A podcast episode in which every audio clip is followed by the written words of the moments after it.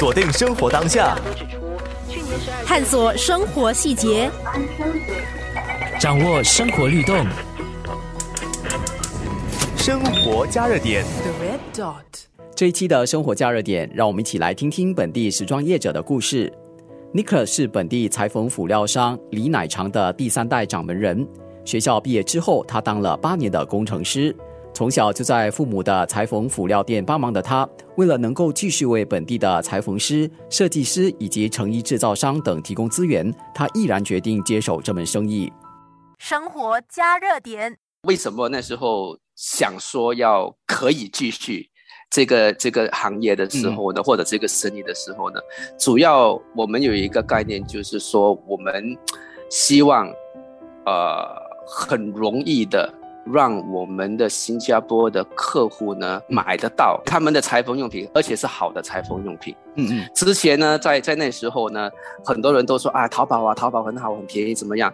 但是我们都知道，淘宝有时候买的东西呢，特特别是当时有很多是呃仿制的、仿仿造的，是假的东西，质量是很差的。所以我就讲，我们不可以给这些网络的这些不好的商家呢，搞坏我们的这个行业。我们要。突出自己，把那些好的东西呢放到客户的眼前，嗯嗯，所以当时呢就有想说啊，我们要数码化，把我们的产品，把我们新加坡的这个呃品牌，哦，李乃祥的这个品牌呢，把它放到网上去，所以就是当时看到说是有这个机会，有这个能力，我们才继续，我们就说啊，我们可以去做。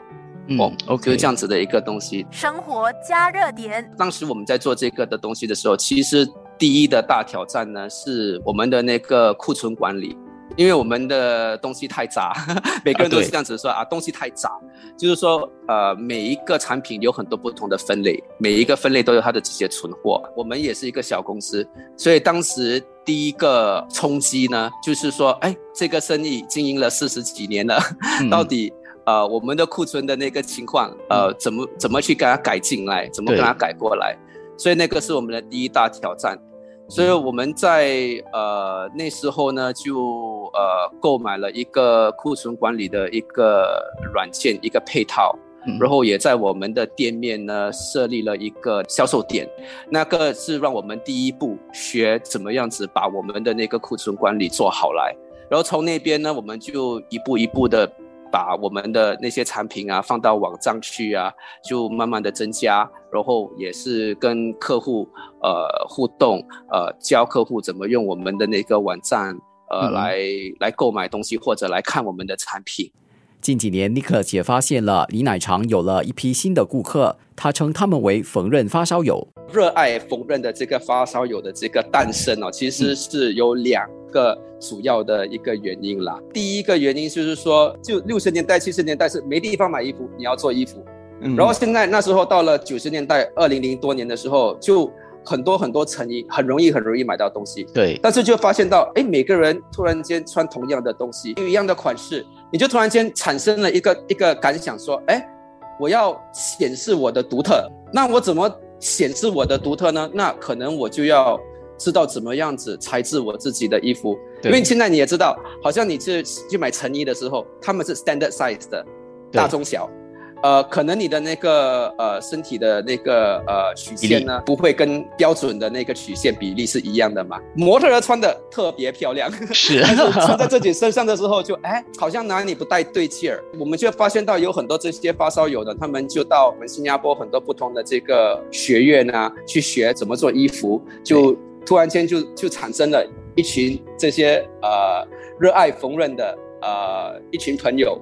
啊，他们就会来买布啊，买配料啊，啊，然后自己去裁制他们自己独特的那个呃服装。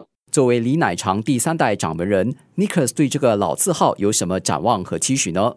我本身呢，觉得这个 Made in Singapore 的这个品牌呢，是对我我也不知道为什么，但是就是很自豪的一个感觉。所以我觉得我们应该要继续的去支援我们的这些本地。设计师也好，那个服装制造商也好，就是我们需要去支援他们，让他们可以体现这个 Made in Singapore 的这个品牌。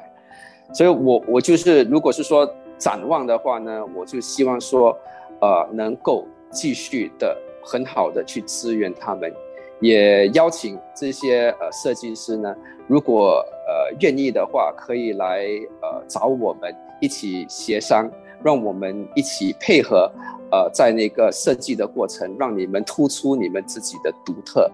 啊，然后我们也同时间希望说能够呃去找更多呃质量好的产品呢，支援我们的这个本地的市场。